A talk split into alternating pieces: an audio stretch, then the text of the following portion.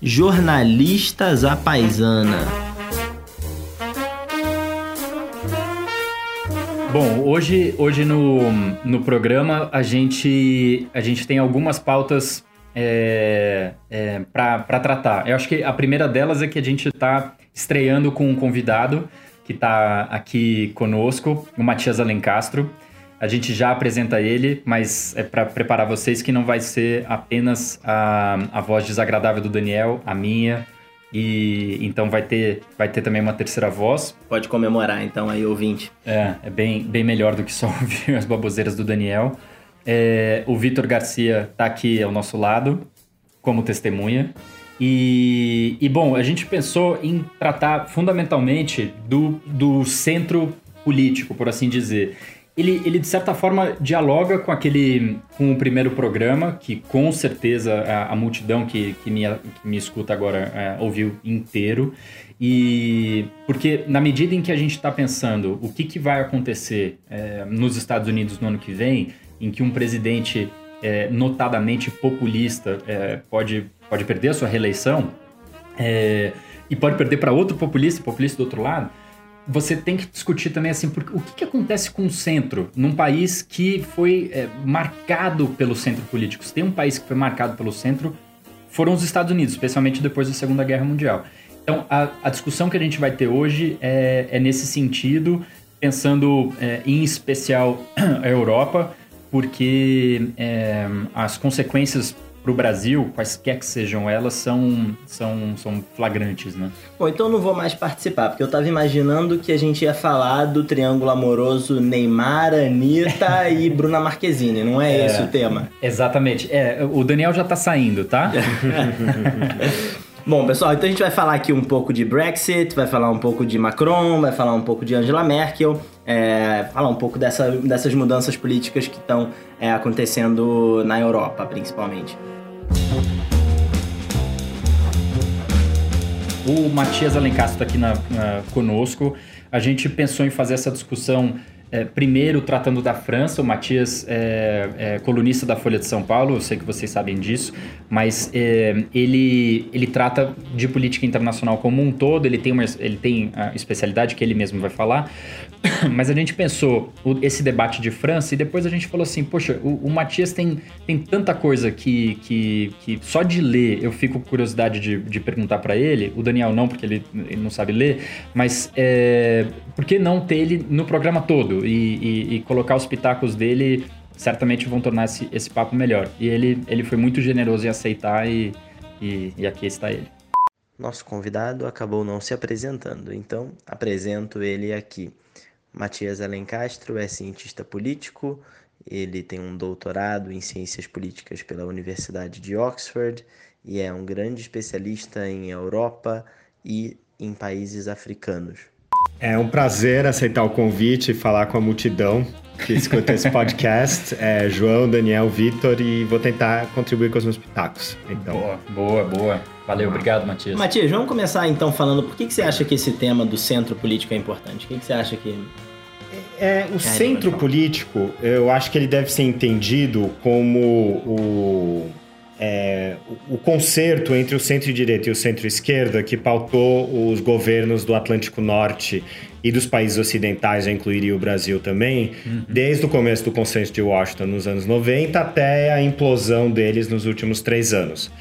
É, era importante porque, apesar do, das suas limitações programáticas, dos seus problemas, eles garantiam uh, um, um, certo funcionamento da sociedade, é, um certo, uma certa manutenção das instituições republicanas, que nós, eu acho que até você pode ser uma pessoa de esquerda que está contente por ver o sistema ser sacudido, você pode ser uma pessoa de direita que está querendo também é, tem essa apetência por, uh, é, por, por, uma restauração conservadora, mas eu acho que é praticamente unânime que nós estamos vendo o sistema que nos governou nos últimos 30 anos abalado.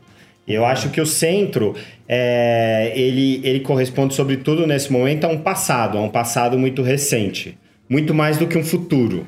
É, então, é, eu acho que para a gente começar a entender para onde vai o centro, a gente tem que entender primeiro por é que o centro morreu, que Exato. tem sido a tarefa de muitos autores ultimamente. Exatamente. E eu queria trazer um deles, é, o Mark Lilla, é, mas antes, antes de chegar neles, uhum. só tocou num ponto, Matias. Primeiro que eu concordo é, é, totalmente, mas eu queria, eu queria fustigar teu cérebro especificamente num ponto que é o seguinte: você já é muito mais passado do que presente é, e do que futuro, desculpe. É, porque eu, eu acho que é, ele é mais do que 30 anos. Se você pensar nos Estados Unidos, é, já com Roosevelt, ali, os quatro mandatos dele, a sucessão dele, tudo bem, intra-democrata com Truman, mas depois vai para o Eisenhower republicano, que não é uma grande é, transferência é, de pêndulo ideológico, vai da centro-esquerda para centro-direita, quer dizer, é centro mesmo. E, e, isso foi uma marca muito grande dos Estados Unidos, né? Aí você vai para Kennedy, democrata, depois Nixon, é republicano, que é o, o presidente, embora do partido de direita, centro-direita naquele momento, mais expande o estado de bem-estar social e, vai, e aí a gente chega nesses últimos 30 anos que o centro é a marca mais clara, né? É, eu acho que eu, eu concordo com você, João, e acho que é, a gente, apesar de eu, eu acompanho essa cronologia, mas eu acho que houve uma convergência entre o centro-esquerda e o centro-direita nos últimos 30 anos. É, presidentes como Roosevelt e como Lyndon Johnson, eles tinham uma vocação transformadora Justo. que você nunca mais viu num Bill Clinton, Não, num Tony Bush. Blair. Então, aí na, no, no, Reino Unido, o, o, Blair, exatamente, o Blair ele é visto como uma continuidade da Thatcher, do mesmo, da mesma forma que nós apresentamos o Lula 1 como uma continuidade do Fernando Henrique Cardoso.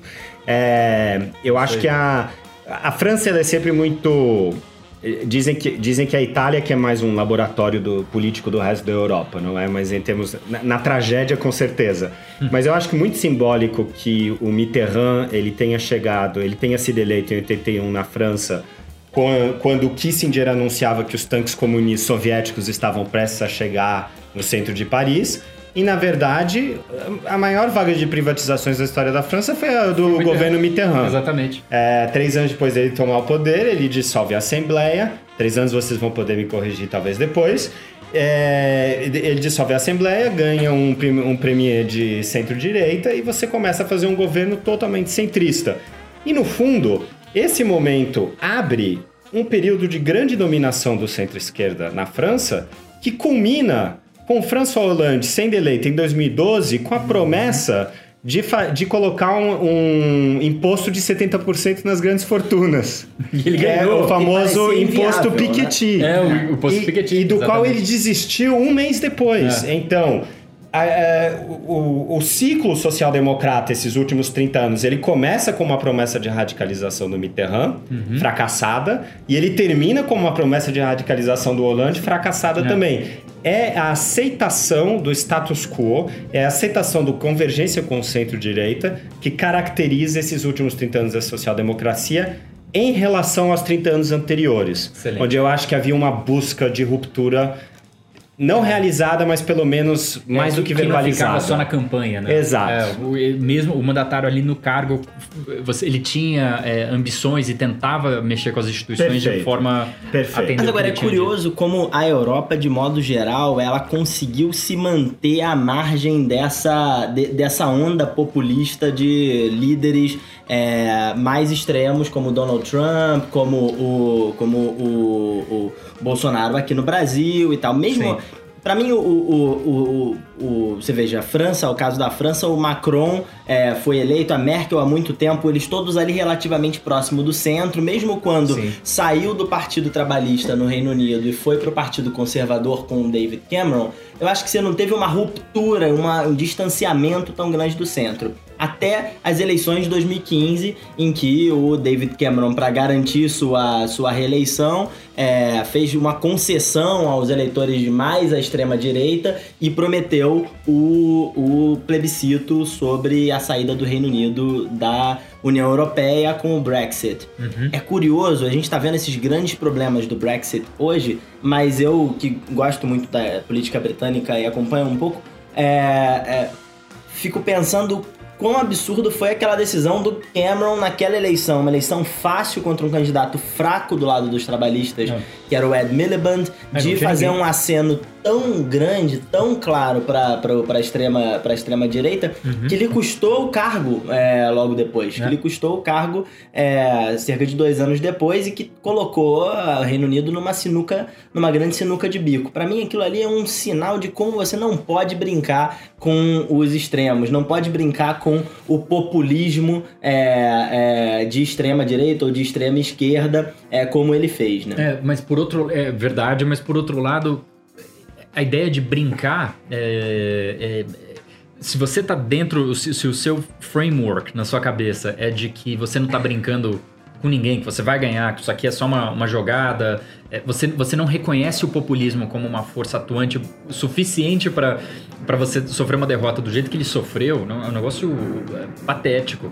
É, é, mostra muito como aquilo talvez tenha sido o início desse, desse, dessa ruptura do centro, na hora em que você tem um líder de centro, ele era do centro-direita, dentro do centro, centro né? jogada tradicional da, da, Inglaterra, do Reino Unido, é, e ele não conseguia conceber, e não só ele, não, é, ele não fez nada sozinho, né? o parlamento não conseguia conceber, tirando vozes é, pontuais, que o resultado do Brexit, por mais apertado que fosse, mas é soberano, é, pudesse acontecer. Hum, é isso. É, né? Subestimaram essas forças populistas é, tão grandes é, que acho que tão claras agora que elas podem mudar o jogo completamente num piscar de olhos, vários mas lugares. que talvez naquela época não tivesse tão claro, por isso Exato. subestimou. Mas a verdade é que o David Cameron é o grande culpado pelo Reino Unido estar tá nessa situação, nessa sinuca de birro que está hoje. Então, é verdade, eu concordo plenamente com você. Uh, porém, tem um artigo muito interessante de uma pesquisadora que também é editora da London Review of Books, que até foi um artigo premiado, uh, que o título, mal traduzido para português, é Contingências ou Estrutura? Como é que chegamos ao Brexit? Uhum. Então, ela levanta esse ponto, obviamente, da contingência. Houve contingência, por exemplo, no caso da Catalunha. Se não tivesse é. lançado essa independência da Catalunha, não teríamos abri, aberto a porta do outro lado para o populismo de extrema-direita espanhol. Exato. Ressuscitou. Houve, evidentemente, como você citou, essa contingência de lançar o referendo do Brexit para contemplar uma ala uh, mais radical da direita e também para resolver uma disputa que é quase uma disputa de amigos que moram numa república, porque o David Cameron e o Boris Johnson eram contemporâneos em Oxford. Os dois nutriam o sonho de serem premiers. É isso aí. O, Bo o Boris virou prefeito de Londres, o Cameron virou primeiro-ministro, primeiro e aí os dois estavam ainda numa disputa permanente. E o Boris é que teve um fator decisivo, como vocês se lembram, durante o Brexit, porque ele apoiou e foi meio aí que provocou a virada. Exato. Ninguém esperava. Ele é. era um loucão, liberalzão, que nasceu nos Estados Unidos, estudou letras gregas, atlantista. Bêbado. É um bêbado. É. Anda de bicicleta no meio de Londres, Isso. totalmente maluco, capacho do sistema financeiro. Como é que o cara desse vai apoiar o Brexit? Porque ele queria ganhar do inimigo dele lá da República. Impressionante. Então, impressionante. Os dois cometeram um erro muito parecido, na verdade. Né? É. E, mas o que, é, que é relem... ganhou, né? É, mas ganhou, mas não levou. Porque o Boris ah, ganhou com, a, é. com o apoio é. do Michael Gove, que era um outro grande é, político é, naquele momento, foi ministro da Educação e tal. E não sei se vocês se lembram, aquela ocasião, aquele, aquela, aquela ocasião bizarra em que o é, Boris marcou uma coletiva de imprensa para anunciar a sua candidatura é, para ser o líder do Partido Conservador e, por consequência, é, premier, é, primeiro-ministro.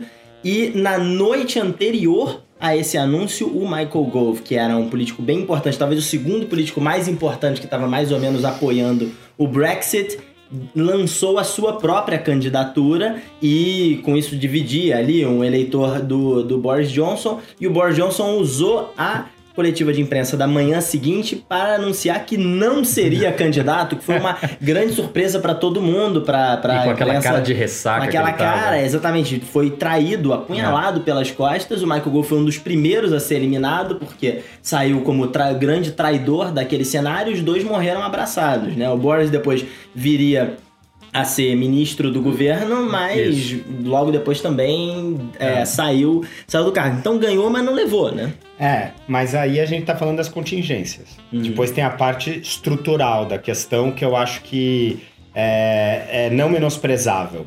Uh, o, o, Brexit ele quase que estava destinado a acontecer quando a gente olha a história das relações entre o Reino Unido e a União Europeia nos últimos 30 anos. Não. O Reino Unido nunca aceitou realmente a sua inserção na União Europeia. Não. Houve sempre. É... Eu lembro uma vez que eu estava em Oxford, eu fiz o meu doutorado lá, e o Daniel Cohn-Bendit, que é uma figura tradicionalíssima da política europeia, um alemão francês participou em mais de 68, deputado europeu uh, desde que eu sou criança ele, ele foi debater a União Europeia e de repente se levantaram os meninos, isso foi sete anos atrás, a favor da saída do Reino Unido da União Europeia quando essa coisa não se falava.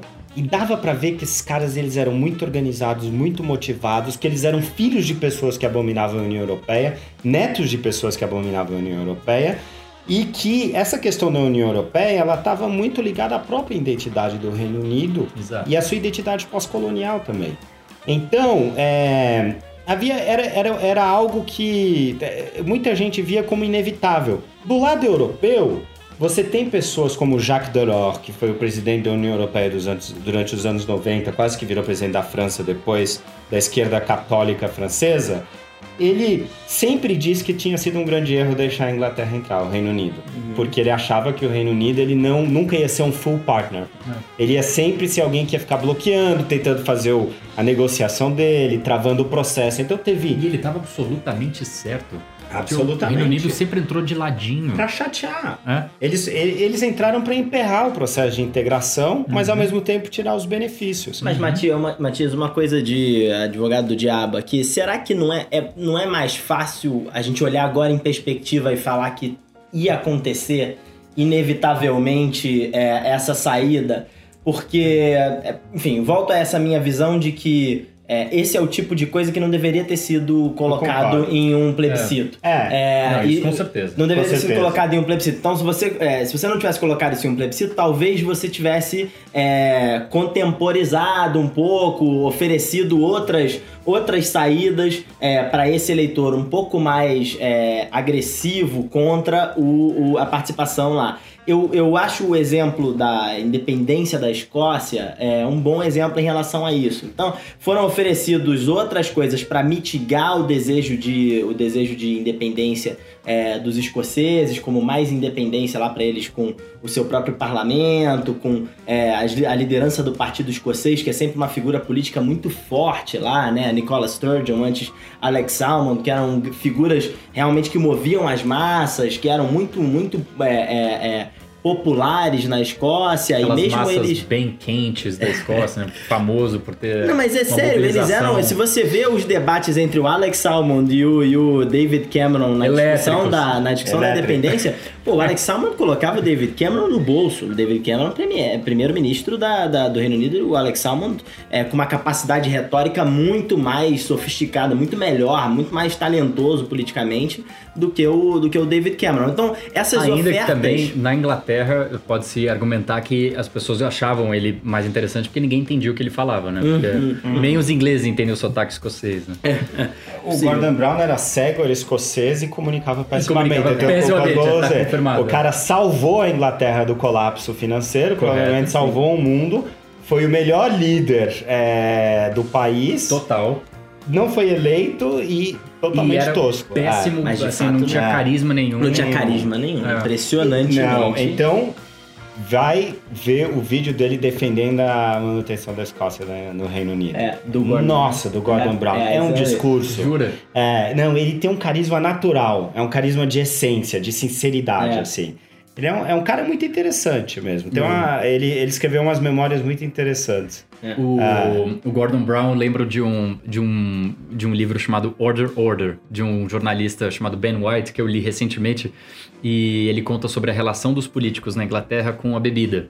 E ele conta que o Gordon Brown é, é viciado em champanhe. Então ele toma champanhe como quem toma água. Uhum. No entanto, isso é muito mal visto, porque isso passa uma ideia de de riqueza, uhum. de. É, e champanhe. De claro. Champanhe é. não é uísque, é, né? É, champanhe, aí, é coisa provadora. E aí ele, ele conta como é que ele. É um livro reportagem engraçadíssimo, embora seja sério. Ele conta alguns casos que são dramáticos mesmo, de, de políticos que, que, enfim, que viraram alcoólatras. E ele, e ele conta como é que ele, ele, ele, ele pensou. Tem um, tem um erro aqui Porque na, no Natal, ali em Down Street, número 10, eles juntam os jornalistas, tal, isso aqui, ele reparou que o Gordon Brown tava com o mesmo copo de cerveja durante todas as 5 horas ou 6 horas de, de receber o jornalista, de falar, aquela coisa super protocolar. E ele falou, não é possível, ele não, ele não tá tomando essa cerveja, é... mas ele sempre se deixa fotografar com cerveja, faz aquela coisa típica é, de político do Reino Unido. E aí ele é, perguntou pro Gordon Brown, ele descreve isso no livro, mas eh, por que, que você tá segurando esse copo de cerveja só para parecer bonito? Você não tá bebendo? E ele, não, que não seja por isso. E aí ele tomou, na frente dele. E aí, a partir dali, ele já estava escrevendo um livro sobre essa relação, ele foi investigar e aí várias fontes contam que o Gordon Brown tomava champanhe eh, o tempo todo, trabalhando, não ao ponto de ficar é, alcoolizado nem nada, mas era, o, é, era o... o... Churchill tem essa história fantástica de que ele obrigou o médico dele a passar uma receita de X doses de uísque por dia para é, poder lógico, melhorar dos lógico. problemas de. É, é isso, receita... tá na, isso tá inclusive no, no, no, museu lá do Churchill. É, não, eu lembro que, que você bateu uma foto desse, dessa receita e usou no seu trabalho por muitos anos para dizer que era você, né? Usei, usei, usei. e ajudou. Ajudou, ajudou. Ele tá alcoolizado nesse momento. Nessa questão do, do advogado do diabo e a culpa é de quem, obviamente tem uma.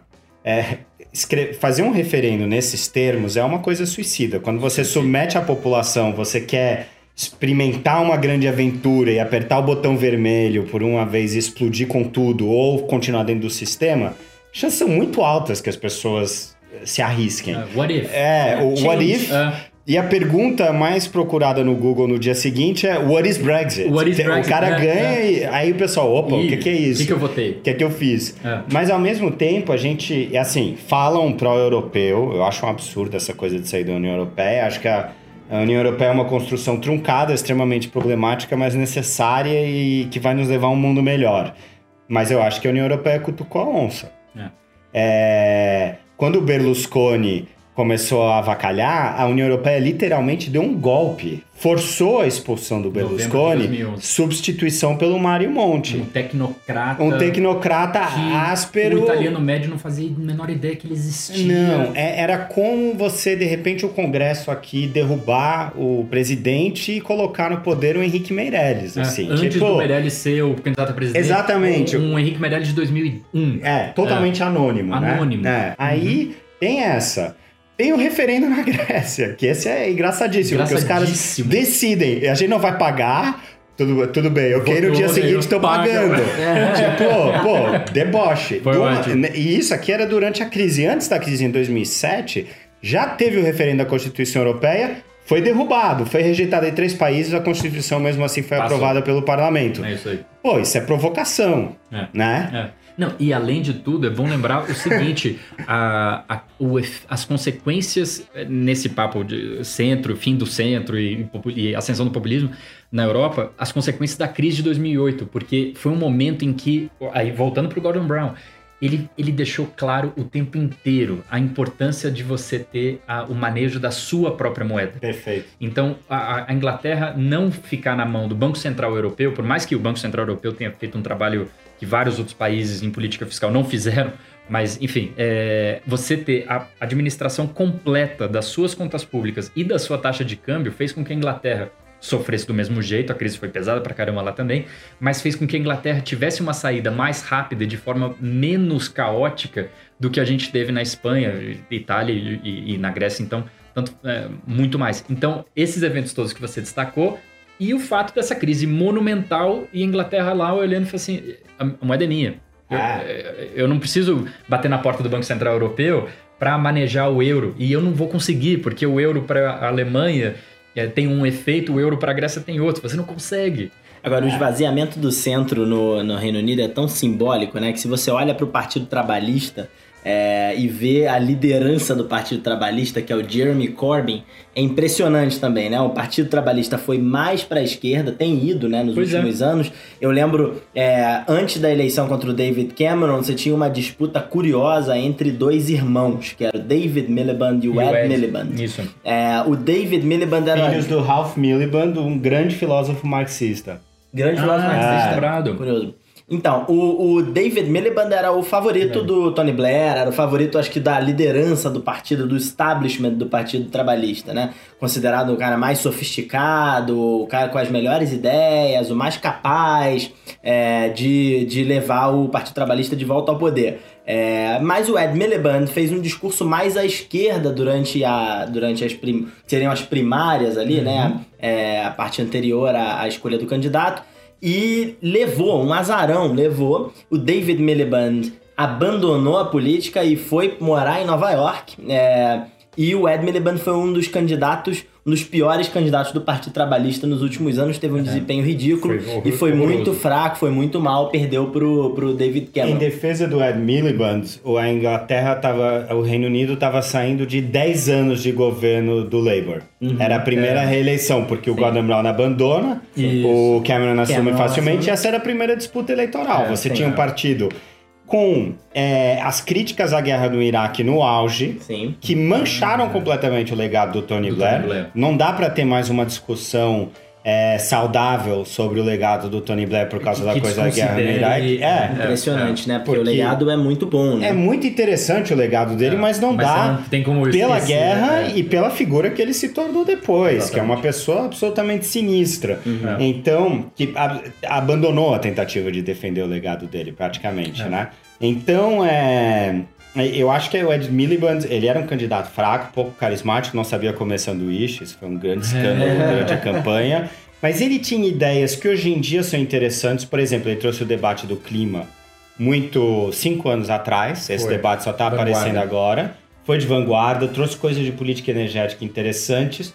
Mas ele tinha um, um legado grande é, é, era difícil. É, e, enfim, ele levou uma lavada. e uma circunstância novo, parecida com aquela de 97, do que, que alçou o Tony Blair, depois de tantos anos de conservadores, né? Thatcher e John Major. Então, quer dizer, ficou uma coisa que a, a, circunstância favorecia a alternativa Mas o Tony Blair, né? se você olha lá a biografia dele, você vê o tipo de coisa que ele falava nos seus discursos, ela é, eram coisas próximas do eleitor. Ele, ele conectou com o eleitor. Ah, incrível, a ideia do clima, a ideia do clima parece muito legal legal pra gente, mas é uma das grandes críticas, por exemplo, ao Partido Democrata nos Estados Unidos, que é se afastar das causas do trabalhador, que é o teu que é o teu típico eleitor no Partido Trabalhista, no Partido Democrata, e, e ir pra causa dos intelectuais de esquerda Isso. que parece tão distante daquelas, daquelas Não pessoas. Só de esquerda, é. Daniel. Sabe qual é o primeiro lema do movimento dos casacos amarelos lá na França? Hum. Eu quero falar sobre o fim do mês e não sobre o fim do mundo. Exato, veja. Porque começa com um protesto contra uma, um imposto no carbono. É, que, é, e aí a galera falou: não, peraí. Não, eu tenho uma você vem aqui. Pagar, o boleto tá chegando. E a minha é gasolina. Um ótimo slogan, hein? É um é, ótimo é um slogan. ótimo slogan. E deixou, abaixou as calças no Macron. É isso. É. E, e, foi um ponto que a gente é, mencionou muito rapidamente no primeiro é, programa da, a, de uma governadora do, dos democratas eleita agora. Vou depois. Michigan. No, é Michigan, isso. Ia, ia ser um erramos aqui. Em que a campanha dela, vitoriosa no ano passado e Michigan tinha votado no Trump uhum. em 16. E ela ganhou, democrata, e, e era direta. O, o, slogan dela era Fix the damn roads. Então, assim, é, conserte as malditas estradas. Menos identity politics e mais vida real. Ah. Sem, de, sem dizer que a identity politics não seja importante, mas, mas não pode ficar só nisso, porque só nisso a gente perde. E a gente não tá nesse jogo aqui para ficar perdendo, né? E aí, só para finalizar a história lá do Reino Unido, o, depois do Ed Miliband, é, que foi essa derrota incrível pro Partido é, Conservador, eles escolheram o Jeremy Corbyn, que era uma figura folclórica na política Total, inglesa, é. né? Uma é, figura folclórica, é como é, se a gente elegesse o Jair Bolsonaro. É, Opa! É. Não, e, é, e é engraçado, porque o, o Corbyn, ele é, ele é só, ele, ele deve ter dois anos mais que o Bernie Sanders, né? Ele tá com 148 agora, né?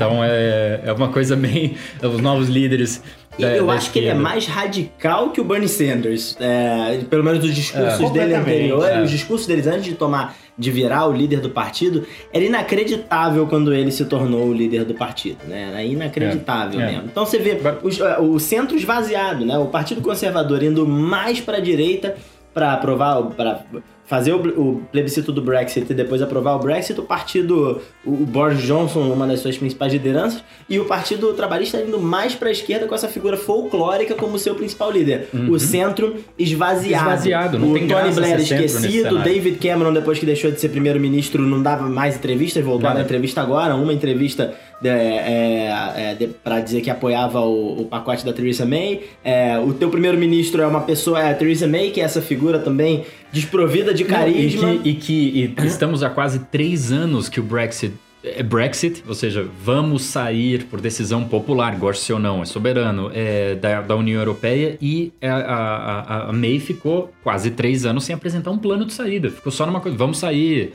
vamos sair. E não tinha plano nenhum, né? Uma coisa inacreditável. É, né? é que qualquer podia ser o De Gaulle que assumisse ali. É, não, é, ele não é, tem plano. É. Como é que gente sai agora? É uma pauta sem plano, né? isso complica muito a vida dela.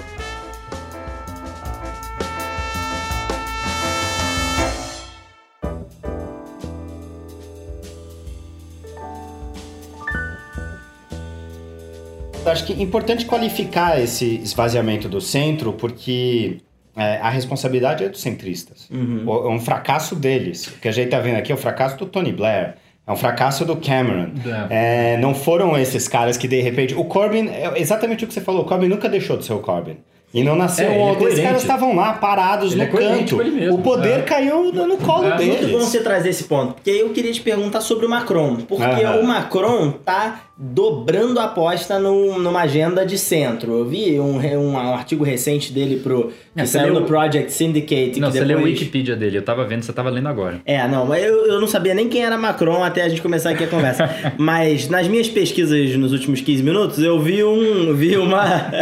vi uma, um artigo que ele publicou pro, sai no Project Syndicate, que é esse site excelente de artigos que são depois já publicados em vários é, órgãos da imprensa no mundo inteiro, uhum. inclusive aqui no Brasil, é, em que ele dobra a aposta dele em agendas de centro, dobra a aposta dele na União Europeia, dobra a aposta dele é, no, na, no, na, defesa de uma ciência mais forte, dobra a aposta dele na questão do clima que a gente estava falando. E na ele está dobrando a aposta, está dizendo né? não é. vou, ao contrário do David Cameron, ele está é. dizendo não vou abrir mão das pautas que eu acredito que são pautas importantes de centro, porque é, é conveniente é, é, sinalizar é, para a extrema direita ou para a extrema esquerda. Agora, por outro lado, antes de passar a bola para o Matias, é, é, é uma postura que, que, ao mesmo tempo, é de centro, claro, as pautas são de centro, mas talvez a postura seja seja populista. É, não estou dizendo nesse caso específico do Macron, mas, mas eu acho que a partir do momento que o populismo vira a nova regra, seja ele um populismo de esquerda, seja ele um populismo de direita, populismo é tudo a mesma coisa,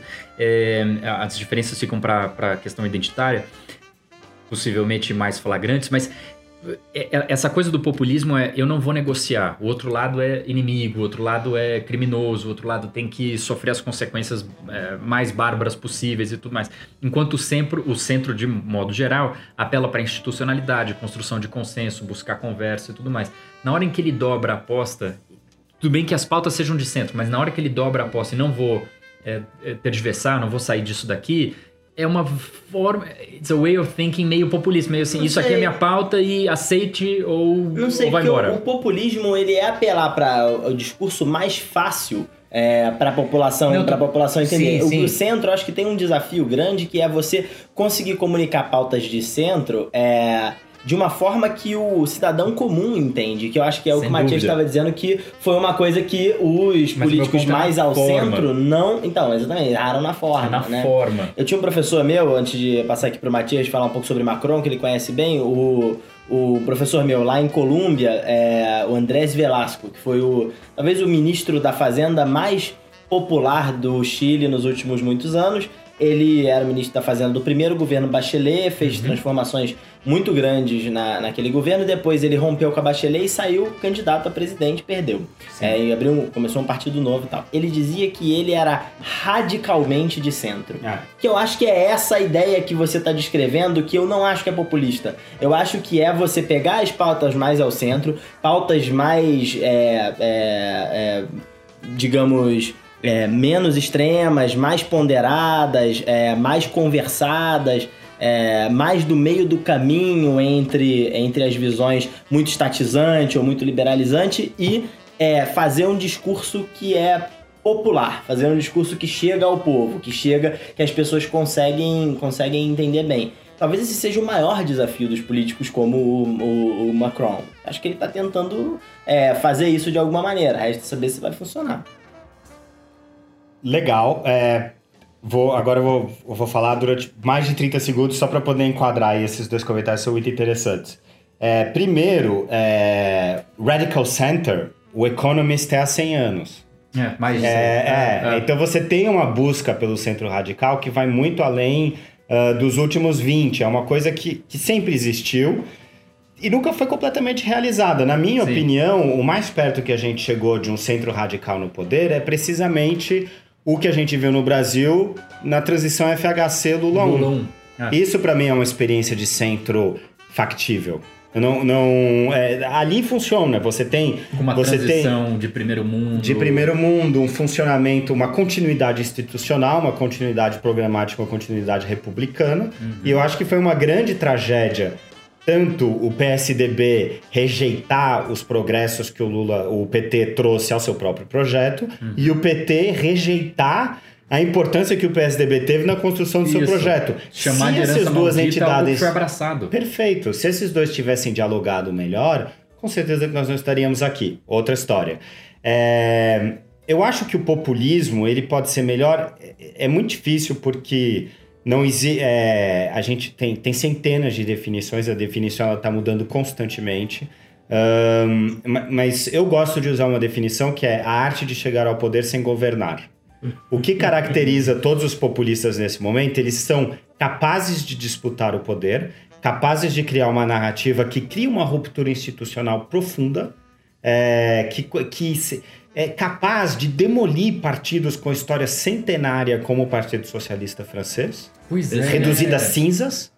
Porém, Incrível. ele não consegue chegar ao poder para governar. E nesse sentido aí é que eu gosto dessa definição, com essa latitude, porque aí a gente traz o populismo do Macron. Macron é populista nessa definição, porque ele maneja a arte de chegar ao poder sem, no entanto, saber governar.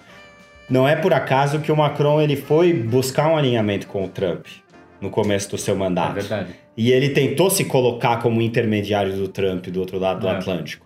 Ele se coloca como centrista, mas ele sabe muito bem que ele, ele tentou se inserir nessa vaga de novos líderes de ruptura. Quando ele tentou aparecer como presidente jupiteriano, o presidente que reafirmou a posição da autoridade institucional na França, é big man politics. Não há nada mais é, comum no repertório do populismo atualmente do que a big man politics. É a perpetuação do poder do Xi Jinping na China, do Putin, do Não, Trump. É. O Macron ele foi por esse caminho. Então o Macron ele teve uma forma de populismo também.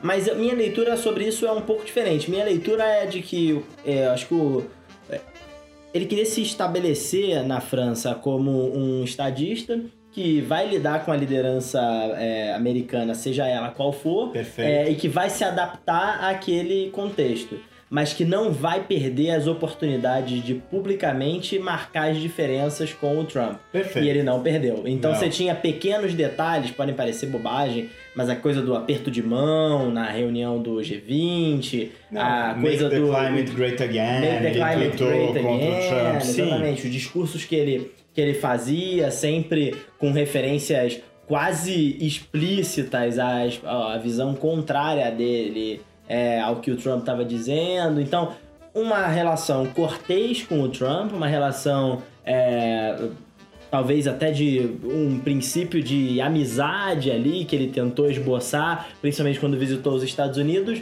É, mas demarcando as diferenças com clareza. Perfeito. Mas ao mesmo tempo, ele tenta se elevar uh, no patamar de discussão do Trump. Ele poderia ter. Você tem outras formas de lidar com o Trump, falar, ah, eu rejeito esse tipo de bully politics, de falar alto, de querer controlar tudo, etc. E o, a narrativa do Macron, quando ele assumiu o poder, aí a gente entra mais em detalhe no macronismo, era a ideia de um presidente jupiteriano.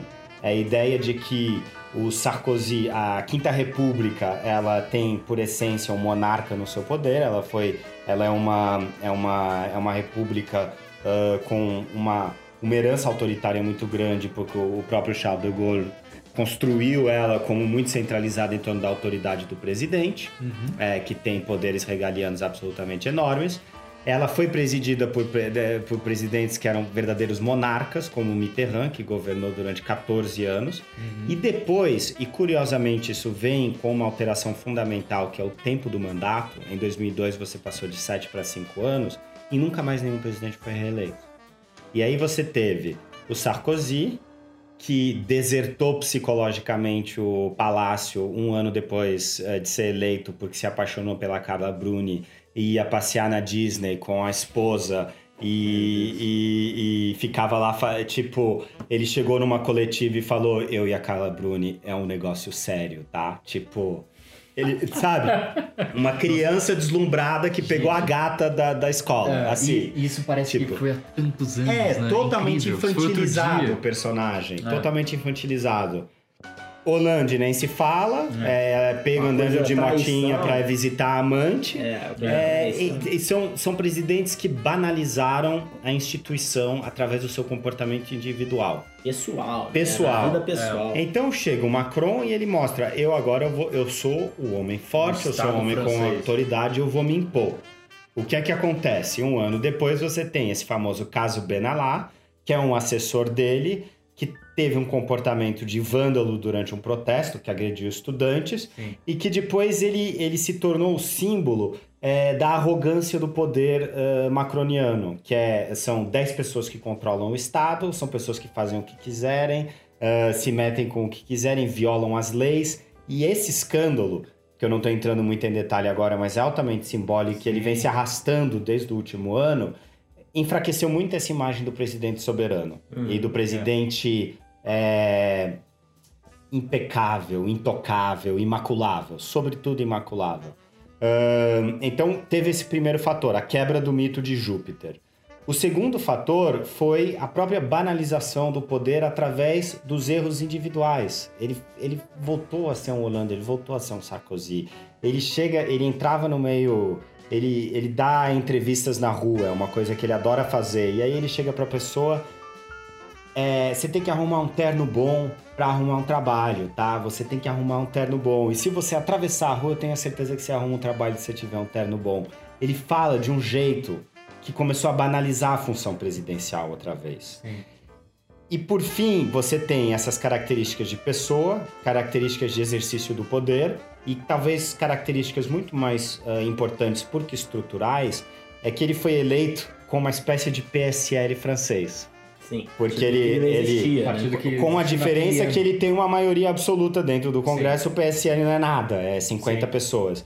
Mas é, ele adquiriu uma maioria com um bando de deputado lunático, fraquíssimo, é. totalmente heterogêneo, que era fruto to... da circunstância. Fruto Ele da circunstância. Assim, quer dizer, é, e porque... talvez um labrador ganhasse da Le Pen. Quase de umas, é.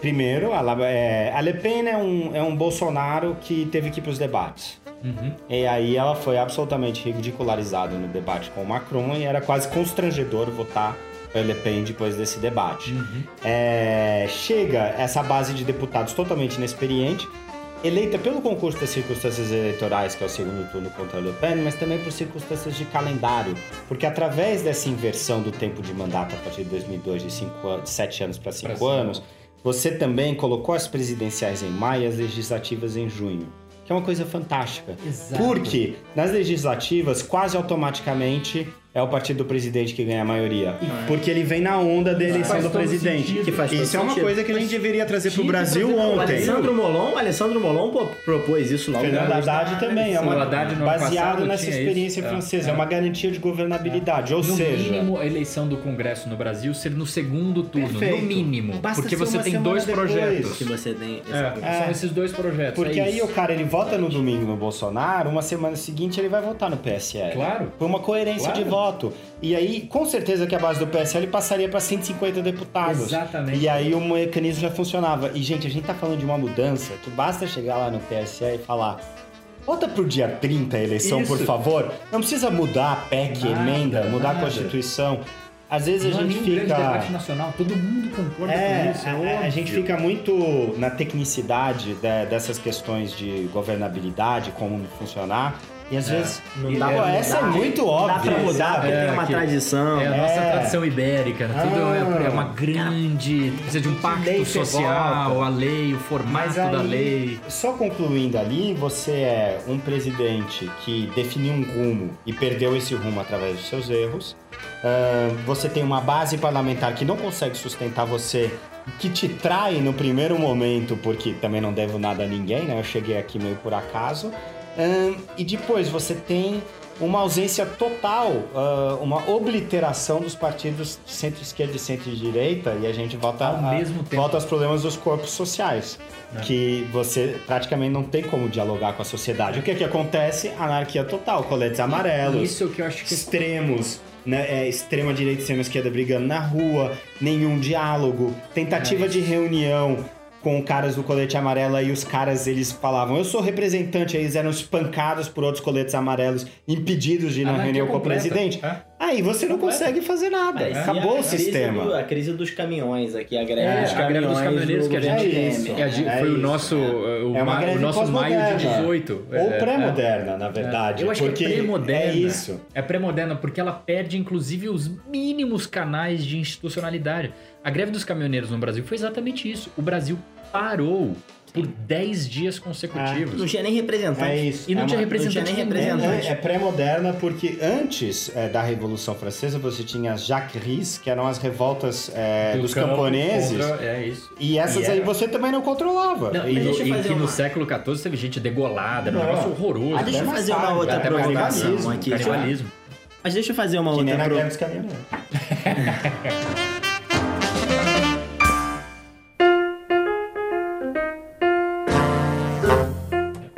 deixa eu fazer uma outra provocação aqui, que é, é em que governo que o líder, por mais popular que ele seja, não perde seu capital político progressivamente mesmo com pequenos, pequenos escândalos que são quase inevitáveis. Eu, com você. eu acho que, eu acho é. que o caso do, do Macron, é, os, o, o que você descreveu aqui revela um pouco do elitismo do Macron, que já aparecia até na campanha, quando ele, quando ele comemorou a ida Sim. dele para o segundo turno num dos restaurantes mais caros é. É, de Paris, e aquilo ali já foi um escândalo é, na imprensa francesa. É meio vagabunda aquela brasserie, ela não é a mais cara. Quem foi para mais cara foi o Sarkozy, que foi para o Fouquet's no Champs-Élysées e aí ele yes. mandou, ele se espaldou total. Esse é. detalhe eu não tinha. Mas o, mas o fato é que, de todo modo, o, o, o o, aconteceu, acontece isso com quase todas as lideranças políticas que chegam é. ao poder, por mais populares que elas sejam. É. Elas vão sendo fustigadas pelo simples é, exercício mas... do cargo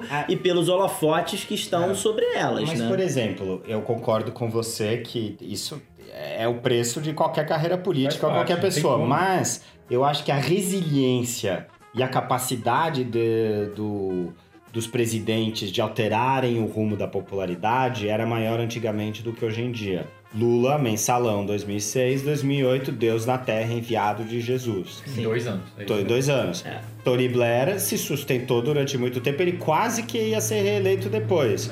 É. É, o Mitterrand, mesma coisa perde, quer dizer, o cara ele ele perde, tem um primeiro-ministro de direita, o Jacques Chirac, ele humilha o primeiro-ministro na eleição de 87, é reeleito e fica até 95 é. tranquilo. É. Então, o Macron, o Hollande e o Sarkozy, eles têm, é, é estatístico, a queda deles é brutal e eles nunca mais sobem.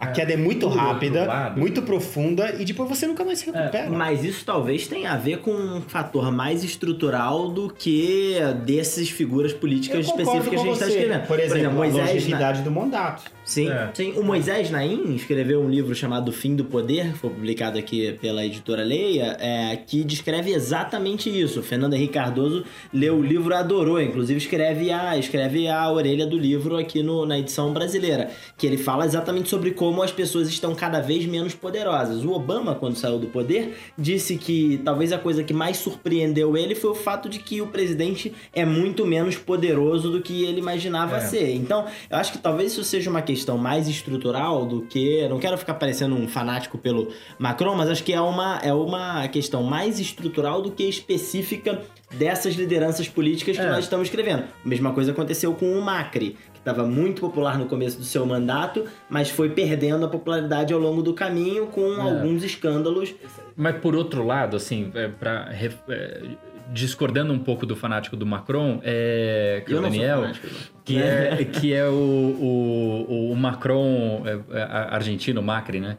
É, ali acho que é um pouco diferente, porque ali a oposição é muito forte, é, mesmo esfrangalhada pelos o péssimo governo Cristina Kirchner, especialmente no final, é, e, e, a Lava Jato Argentina. Apesar de tudo isso, é, a oposição nunca deixaria o Macri ter a popularidade suficiente que ele teve para vencer é, que aquilo fosse sustentar. Então, acho que é, na Argentina é um ponto ali. Mas ele mesmo se embananou, né? Não, não, concordo. E você tem uma economia argentina que é infernal, né? Que, que é um negócio que é, frita é, qualquer presidente. É. Agora, por outro lado, é, a gente tem dois pontos aqui. Um, os dois são modernos, mas um pouco mais antigo. O Reagan teve o mais alto índice de popularidade dele no final, em 88 quando ele deixa o último ano do segundo mandato dele, passa para o vice, que é o George Bush pai, é eleito, né? É um momento foi que... reeleito em todos os estados, né? Segundo mandato Isso, dele. Foi o de 84. Segundo mandato não é. sobrou, tipo, ninguém sabe quem foi. É o Dukakis, mas... É, foi o Dukakis, é, exatamente. Destruído, sabe? Tipo, Arruinado ah, completo. Ele só ah. ganhou no, em District of Columbia. Ah, é? Os democratas Nossa. sempre ganham. É. É... E que nem vota. E que nem vota, é, exatamente. Então, mas então ele é um ponto diferente. Então, ele, ele era popular o suficiente em 80 para ganhar. É, o Jimmy Carter não conseguiu ser reeleito porque o Reagan ganhou mas ele estava no auge no final. Tanto é. que fez um negócio que nos Estados Unidos é muito raro, que é, um, é depois de dois mandatos de um partido, ele fazer o sucessor, é. né? É, nem o Obama com a Hillary conseguiu. O, o, o, Clinton conseguiu, mas roubaram a eleição do Al Gore. É, o Al Gore ganhou, é, é. mas não, não, não, pôde assumir. E, e o outro caso é a Merkel, que o ponto mais alto de popularidade, tudo bem, agora não, mas o ponto mais alto de popularidade dela foi ali 2013, 2014, e ela já estava no poder desde 2005. É. Então, é, eu, concordo que são exceções, mas elas existem. Eu, eu acho que na França é uma. Eu concordo, é, subscrevo com tudo. Acho que essa questão da longevidade do poder ela é particularmente francesa. É, o Cameron, por exemplo, se, se eles não tivessem tido essa ideia louca do referendo, hoje em dia ele seria primeiro-ministro. E ele, e ele estaria oito anos é, primeiro-ministro. Se ele não tivesse falado disso na campanha, ele teria ganhado a eleição fácil. Não, porque a oposição era fraca. É, é, ele, pra que, pra ele, fazer porque isso? Porque ele queria ter a maioria contra o... Ele não queria governar em coalizão de novo com o Lib Dem, ele queria é. ter uma maioria conservadora. Não aguentava mais o é, Agora não ganhou nada. Que é hoje vice-presidente do, do, Facebook. Facebook Agora, trazendo pro... A dissolução do centro é isso. Trazendo o Nick Brasil... Clegg era o centro naquela época. O Nick Clegg era talentosíssimo. O Nick Clegg era, era, era um, um político realmente talentoso. Era um cara, era um cara bom, promissor é, até na política, na política britânica. Ele carregava o partido, os Lib Dems, nas Não. costas.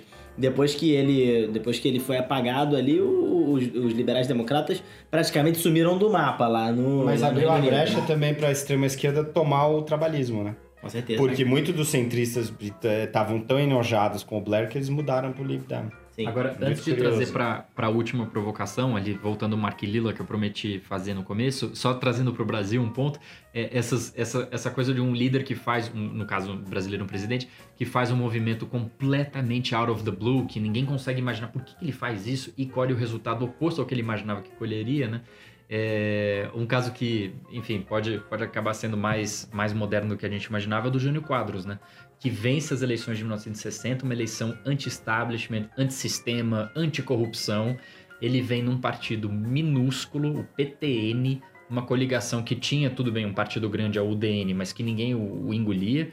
Mas um partido minúsculo, ganha uma eleição é, sendo percebido como esse cara que todo mundo é corrupto, menos ele. Ele, inclusive, cria a coisa da vassourinha e tal. Tem uma vitória é, avassaladora em 60, toma posse em 61, não consegue compreender o que é o presidencialismo de coalizão. Sempre lembrando, ninguém é forçado a ser presidente da república. O sistema é esse. Você é, você tem que jogar de acordo com a regra do sistema. Absolutamente. Ah, é assim que funciona. E aí ele larga a presidência da república em 25 de agosto de 61 crente que seria ungido de volta ao poder e teria poderes monárquicos, né? Que ele poderia atravessar o Congresso e, e ninguém, nobody cared. Não entendeu nada, né? Ou seja, não entendeu nada, né? Foi o, foi o Brexit brasileiro. Nada aconteceu. É, é. Não. Quer dizer, depois tudo aconteceu, mas do ponto de vista do, do que o Jânio Quadros imaginava, não aconteceu nada, né? E, e o, o, fato é que na Europa, desculpa, só um adendo, você tem uma Europa absolutamente ingovernável. E esse é o grande legado da crise de 2008. É a Itália é uma piada. É inacreditável. É, inacreditável. É, tipo, nesse momento é inqualificável o que está acontecendo ali. Não inqualificável no sentido negativo, no sentido puramente que você não consegue Isso, definir o é. sistema político. Uhum. A Alemanha está totalmente amputada. A França é o que sabemos. A, Bélgica, ela tá em piloto automático, ela não consegue eleger um primeiro-ministro durante mais seis meses, o cara cai é substituído no dia seguinte. É, tá fazendo então, curso Itália, né? É, é uma cronicamente ingovernável. E se a gente olhar para o caso do Brasil, o Brasil também tá cronicamente ingovernável nos últimos quatro anos. Há cinco? Há cinco, cinco anos consecutivos. Desde o dia, é situação, Dilma 2. É. Desde junho de 2013, que na prática você não é. consegue ter dois anos de mais ou menos funcionamento é, institucional contínuo. É, é uma coisa grave. Eu concordo totalmente, eu sou, sou cético quanto a junho de 2013. Uh -huh. é, não, não, é diminuir é, aquilo, eu mas eu sou cético Entendo. porque era aquela coisa, somos contra tudo, contra todos. É. Chega em 2014, quem queria reeleição conseguiu. É, é, governadores, a presidente da República. Buscou reeleição, renovação. Renovação conseguiu. a gente viu bastante agora. agora né? e, e, em 16, regionais de 16 foram, foram muito, muito... Em alguns lugares, né? Nessa eleição lugares, depois de 2013 né? não foi. Não foi. Então eu fico uma coisa que eh, não é diminuir 13, mas eu acho que é, é, por isso que eu conto de 14 em diante. 14 é quando a gente entra nessa convulsão completa, né? O ponto do, da Itália é interessante porque para mim também um dos exemplos mais estapafúrdios de é, plebiscito foi o Matteo Renzi, que era primeiro-ministro é, com poder é. e que resolveu, o primeiro-ministro super jovem, um dos mais jovens da história é. da União apreciado Europeia, resolveu Europa, apreciado por todo mundo, era, era, era um símbolo de estabilidade na é. Itália. E aí ele resolveu ir num all-in é, para buscar mais poder é, para o cargo de primeiro-ministro. Diminuiu os poderes Diminuiu do Senado. os poderes do Senado e fez um plebiscito num momento em que era óbvio, ululante que era um risco fazer o plebiscito. É, o cara faz um plebiscito e perde. É, e aí, obviamente, depois de perder um plebiscito como aquele, precisa sair do poder, é, porque não tem condições de, de permanecer. É. Impressionante, né? Impressionante como o cara apostou tudo. É, nesse é. plebiscito e, e, e perdeu. Mas eu acho que a lição desses plebiscitos e referendos é que é sempre uma péssima ideia e é sempre uma péssima hora. É, o caso é. do Brexit, você teve a vaga migratória entre um anúncio do.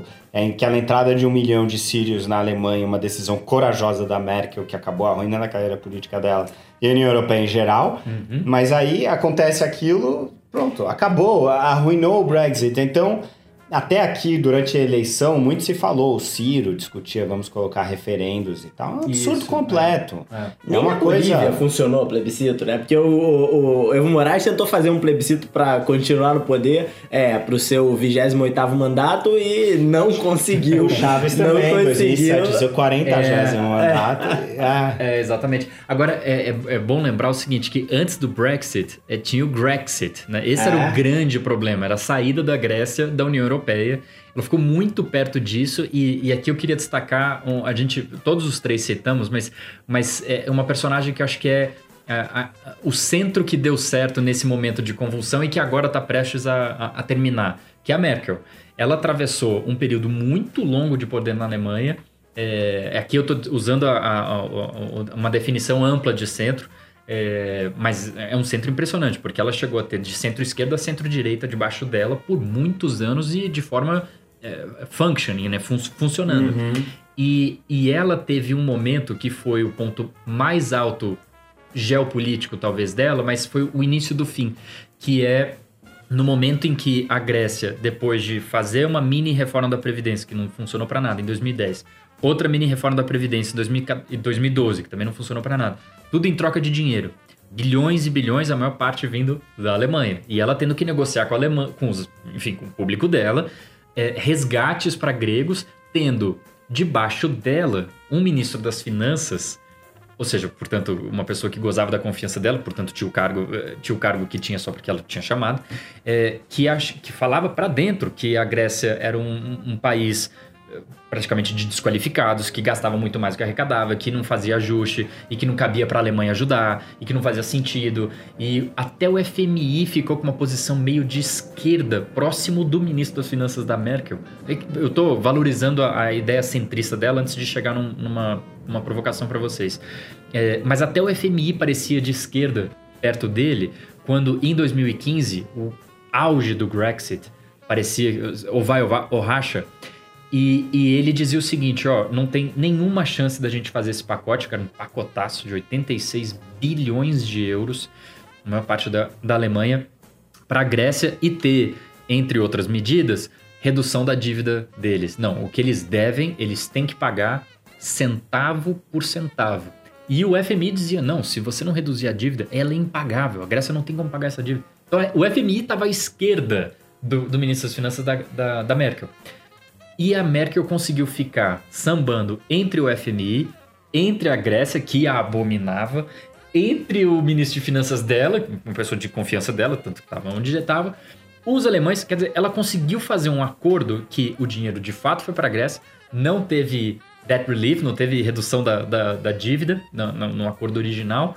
E ela, em seguida, isso que eu acho que foi um ponto muito impressionante dela, ela foi para Atenas e ficou junto com os líderes da Grécia, olhando rubrica por rubrica da, do sistema de pensões da Grécia e vendo como que eles tinham que reformar, tanto do ponto de vista técnico quanto do ponto de vista político, para fazer o dinheiro voltar para a Alemanha, porque ela devia isso aos eleitores, né?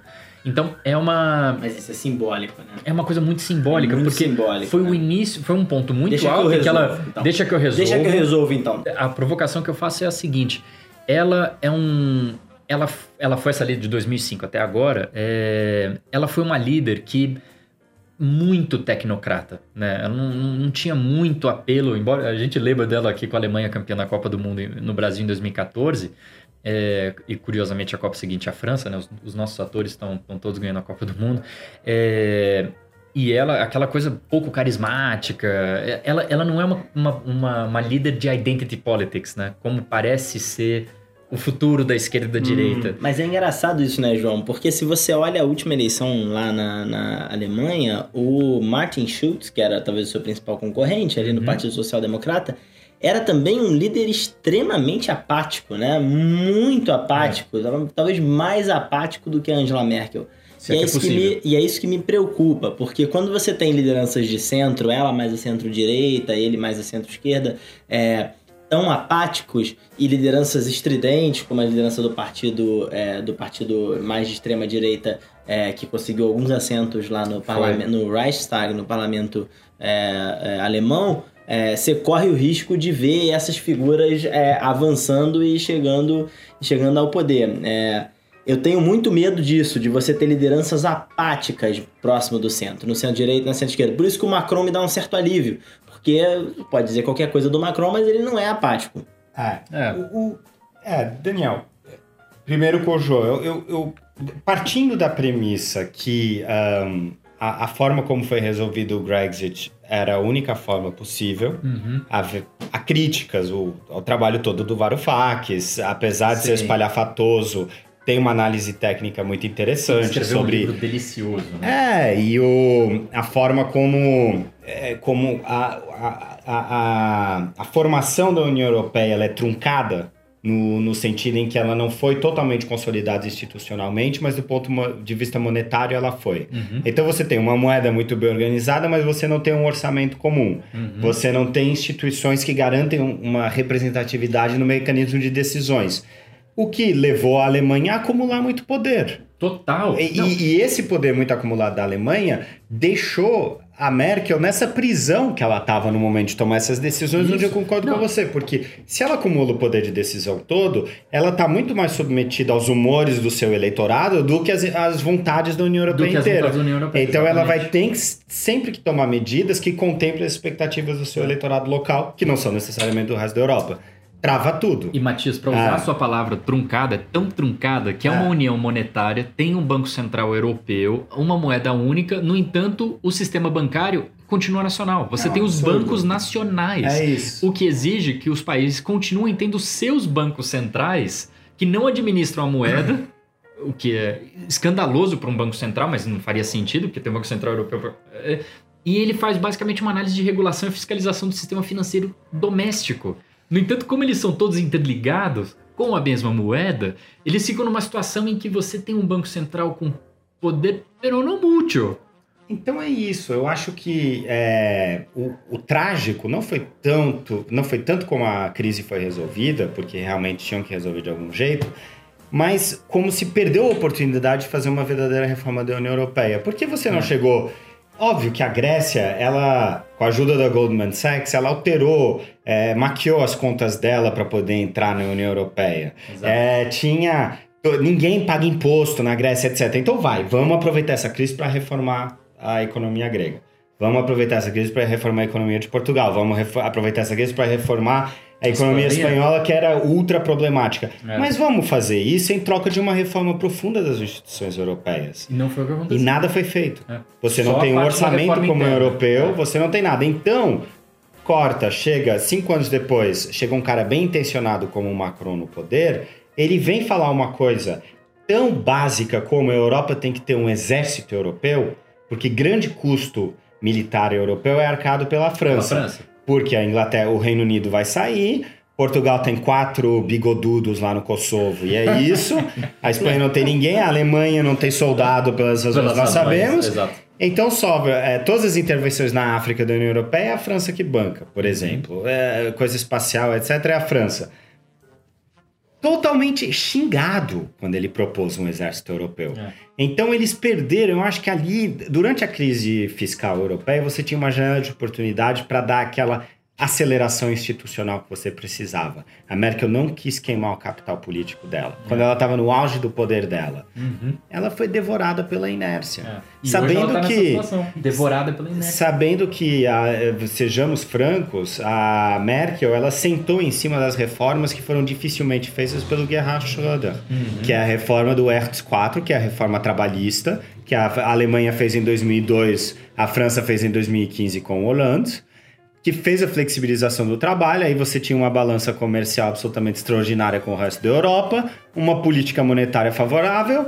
ficou ali deitada, curtindo os ganhos. É, a Alemanha cresceu durante Perfeito. a crise toda, é mas ela não, não quis mexer uma palha para assegurar depois o futuro dela. É então, isso, isso é.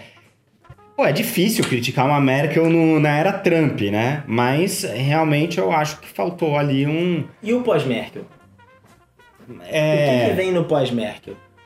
Vem, vem que você tá. É, o sistema político alemão é extremamente complicado, mas isso vale para todos os sistemas políticos europeus a partir de agora, porque até os mais legíveis, como o francês, foram para o Beleléu. Mas um, uma tendência que você está vendo é um crescimento muito dos verdes nas costas da SPD do Martin Schulz, que, como você disse, estava ofegante, chegou à última eleição completamente descreditado. É, você tem um teto eleitoral da FD, os alemães não brincam. É, tem, você tem só 18% da população que está disposta a votar nesse partido de extrema-direita, uhum. então a gente não vê uma ameaça assim tão grande. Uhum. eu acho que o pós-Merkel ele pode ser até uma transição na continuidade dentro do, do que a Merkel fez. Não, não me. Eu acho que é um sistema político que é muito regionalizado, onde às vezes algumas experiências regionais elas são muito valorizadas e ganham uma dimensão muito grande, mas elas não se traduzem numa mudança brusca do projeto nacional, a meu ver. Eu acho que você continua com uma superestrutura. É, todo o contrário da Itália, por exemplo. Matteo Salvini, Liga Norte. A Liga Norte era um partido de duas províncias de 100 mil habitantes do norte da Itália, que se nacionalizou agora de um dia para o outro, tomou, é, e se nacionalizou, tomou a política é, inteira. É, é, é que era, que era independentista. Ele era anti-Itália, esse partido. É. E agora ele é nacionalista, soberanista, etc. Então, mas ali é uma meleca completa. Não, eu acho que esse é o momento que a gente deveria falar de novo sobre o triângulo amoroso entre o Neymar, a Bruna Marquezine Não, mas, ó, e, a, e, o, e o, a derrota do PSG ontem, que é um é, uma e... grande tragédia geopolítica. Para esclarecer ao ouvinte, este programa foi gravado no dia 7 de março, um dia após a derrota do PSG para o Manchester United, que o eliminou da Champions League. É, não, o PSG que, que disputa o campeonato de um time só e consegue Exato. perder, né? É, exatamente. É, é uma. É, é, que nem o, o Rubinho Barrichello, quando estava na Ferrari, tinha o melhor carro do mundo, era só o segundo piloto Michael Schumacher. E quando o Schumacher tinha o azar de quebrar alguma coisa e não correr e, e não disputar a prova até o final, ele chegava em segundo mesmo assim. Né? Um negócio inacreditável. É inacreditável. Hoje sim, hoje sim, hoje, hoje sim. Não. Hoje não. Mas o, o, o, meu ponto final é, é que uma leitura que é fantástica, um livro que a Companhia das Letras traduziu, que é do Martin Wolf, que é um, um colunista de economia do Financial Times em inglês e um dos raros de enorme honestidade intelectual, porque ele abre o livro dele, o mais recente, As Transições e os Choques, é, dizendo o seguinte: eu errei. Tudo que eu acreditava antes estava errado. E ele, ele, vem, ele é autor é, de um best-seller que é Why Globalization Works, é, porque a globalização funciona.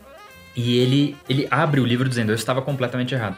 A crise da União Europeia ela não é explicada pela forma como o ministro das Finanças da Alemanha, que ele chama de burro, ele é um cara muito comedido, mas ele chama de burro, é, entende que é uma crise fiscal, aí a coisa da dívida e tal. Ela é uma crise de balanço de pagamento.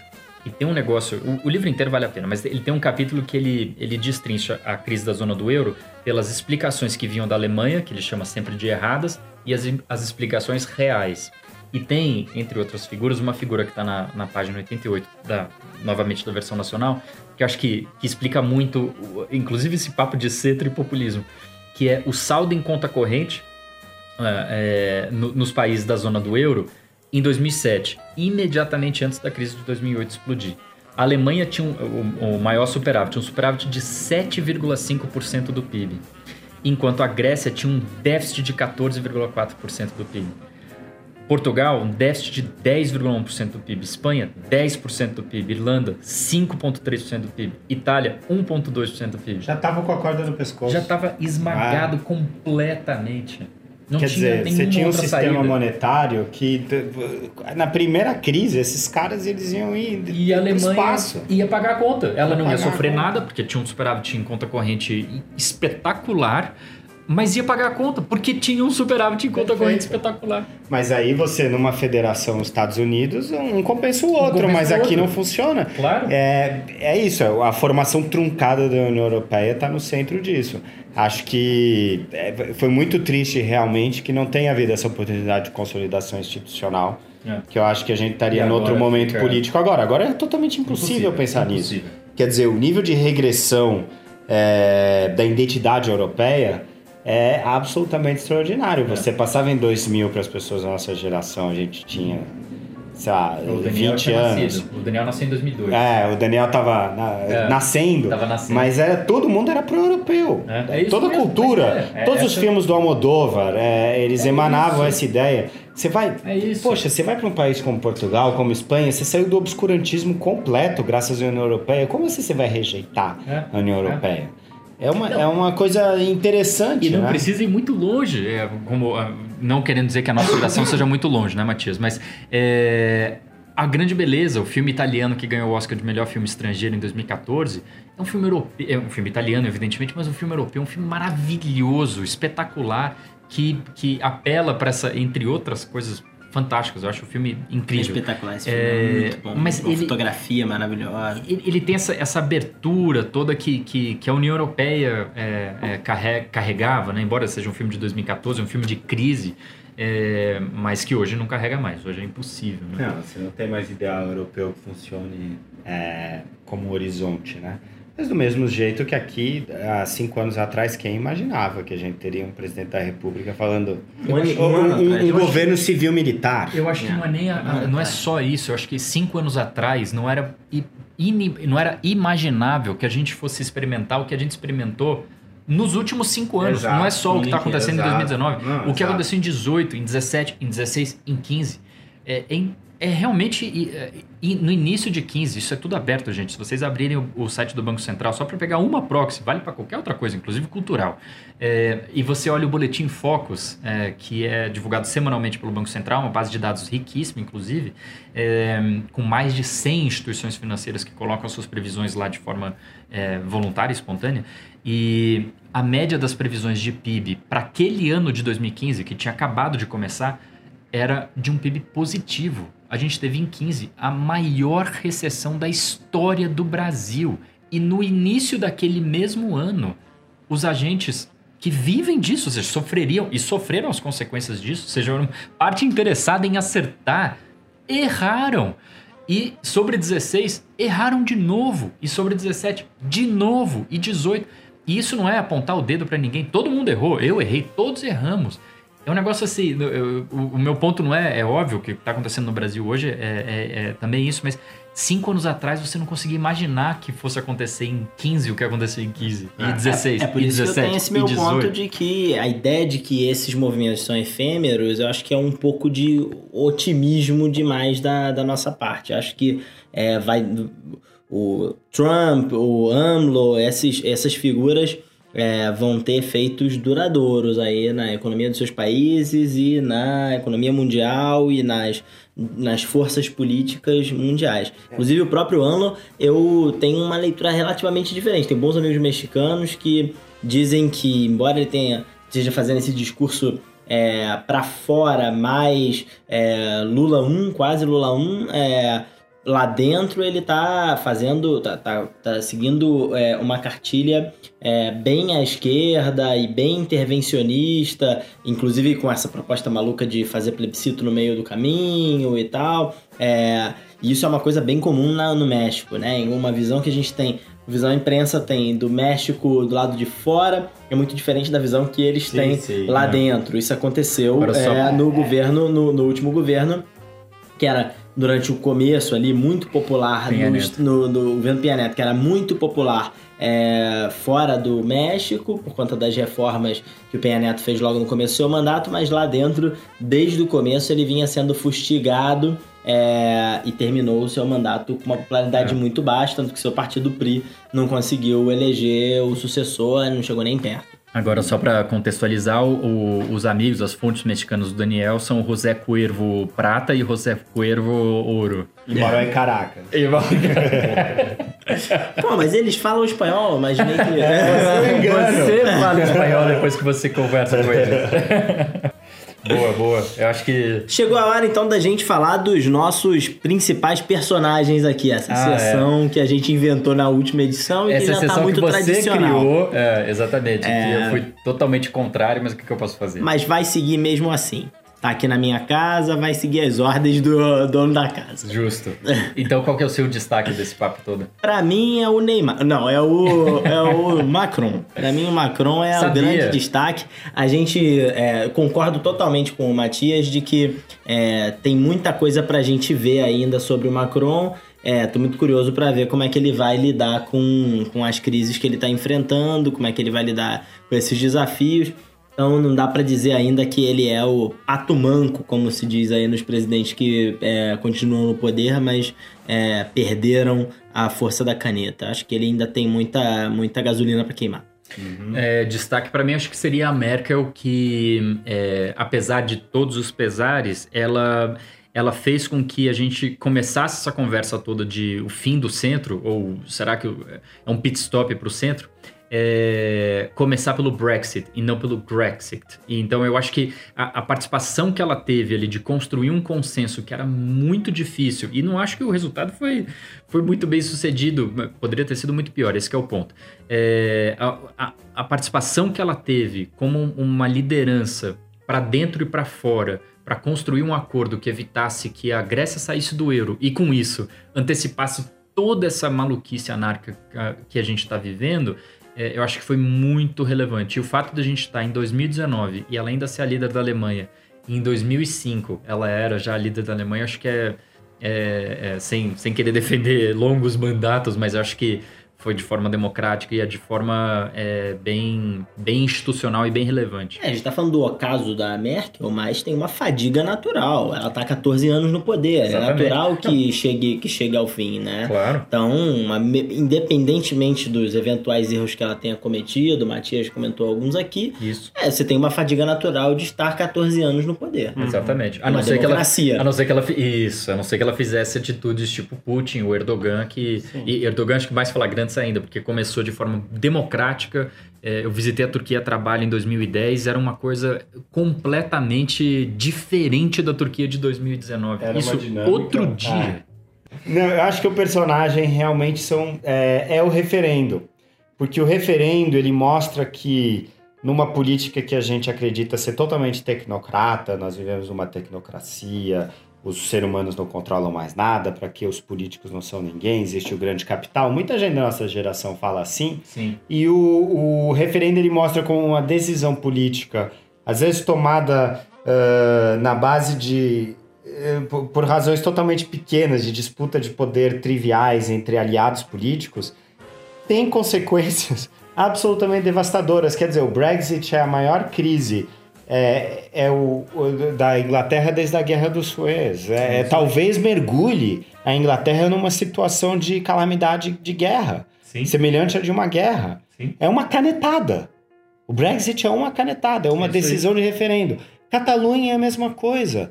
É uma viagem de um grupo de WhatsApp que se transforma num movimento sem lei nem rei, uhum. sem nenhum horizonte, porque a ideia de que a Catalunha vai sair do, da Espanha risível, sabe? Tipo, em termos práticos. É. Não sei, não faz o menor sentido. E quebra o funcionamento de um país inteiro. É, isso mostra muito como é, os acidentes ainda acontecem e isso traz uma certa humanidade para a política também. Eu Sim. acho isso legal. Sim. No fundo. Chegou a hora então daquela nossa sessão dicas é, que não tem absolutamente nada a ver com tudo que a gente falou até agora.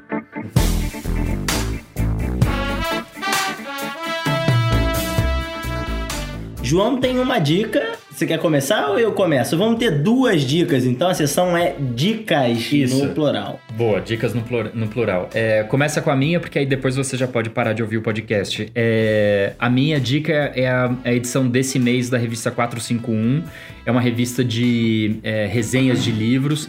Eu acho, eu, eu, sou assinante entusiasta da revista, então eu, eu tenho viés. Acho uma revista fantástica. E a edição desse mês, além de tudo, é, quer dizer, na realidade, apesar de tudo, ela traz uma resenha muito boa do livro do meu companheiro aqui de podcast, do Daniel. É, é um livro que vocês é, precisam ler, todos os 14 ouvintes desse podcast. Mas enfim, para além, apesar da resenha do livro dele, a, a revista vale muito a pena e a desse mês está. Tá, tá, tá, demais. E bom, e, enfim, é, você acha nas bancas e livrarias e, e, e também daqui a alguns dias o conteúdo vai estar tudo aberto no site. Isso foi uma surpresa para mim, não estava sabendo que o João ia falar sobre a 451, essa, esse, esse, essa resenha que a Sabine Righetti fez do meu livro. Meu livro País Mal Educado, porque se aprende tão pouco nas escolas brasileiras, foi publicado pela editora Record.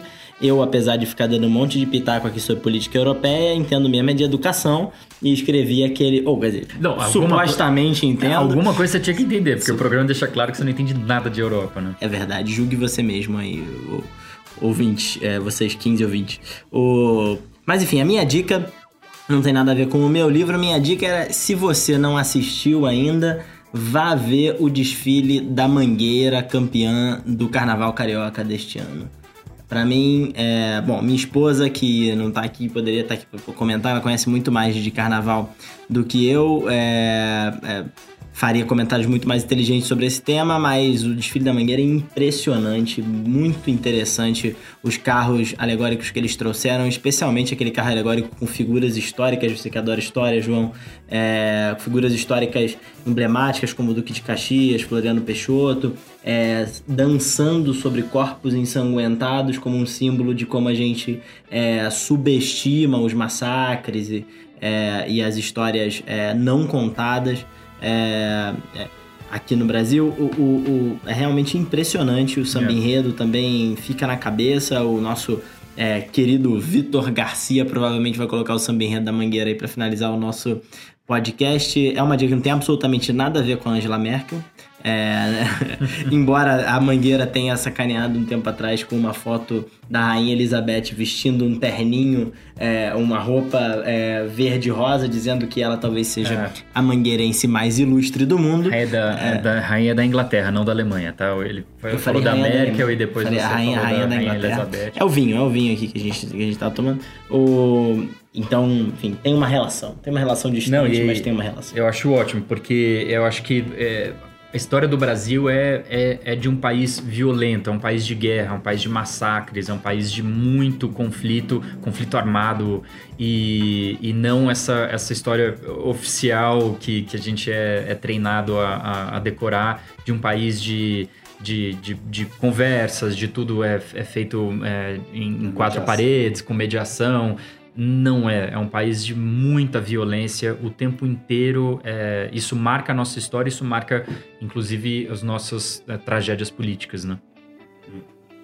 Matias, quer se despedir das nossas centenas de milhares de, de ouvintes? Quero. É, quero me despedir, agradecer. É uma honra estar aqui como primeiro convidado desse podcast é, que eu com certeza terá muito sucesso e tem muita história pela frente. E lembrar vocês Boa. que dia 24 e 25 de abril, é, no Instituto de Relações Internacionais da Universidade de São Paulo, é, eu vou co-organizar uma conferência sobre Brasil e África no século XXI, uh, que eu recomendo. A gente. Vai ser é, aberto? Vai ser aberto ao público e a gente deu uma reforçada na parte militar é, da conferência, vamos ter um painel inteiro dedicado às questões militares, em parte porque a aventura uh, do exército na África ela ajuda a entender ou ela oferece pistas para entender como os militares eles assumiram um papel preponderante no governo atual. É, em parte porque essa foi a não, não é a África, mas é a turma do Haiti que teve também uma experiência na República Democrática do Congo, o vice-presidente é, Hamilton Mourão esteve em Angola. Uh, e nós estamos tentando retraçar essas experiências das pessoas que hoje estão no Planalto na África e entender como a África ajudou eles a voltar ao poder pode ser interessante. Excelente. Para aqueles não interessados na África, que estão interessados, naturalmente há muita coisa para ver. Excelente. É. O debate certo na hora certa, entre 24 e 25 de abril 24, na USP. Exatamente. Ah. Eu depois circulei o flyer através dos Isso. milhares de seguidores aqui do João e do Daniel. Boa. Ótimo. É. Quando ele falou que ia reforçar o, o, caráter militar, eu fiquei pensando que ia ter uns milicos participando. Vai ter, não, vai assim, ter. É isso. Foi no sentido porta. literal. Foi no sentido é, literal? Foi no sentido literal. Vai ter fazer. Exatamente. Boa. Obrigado, obrigado por ter vindo, Matias. Prazer todo meu.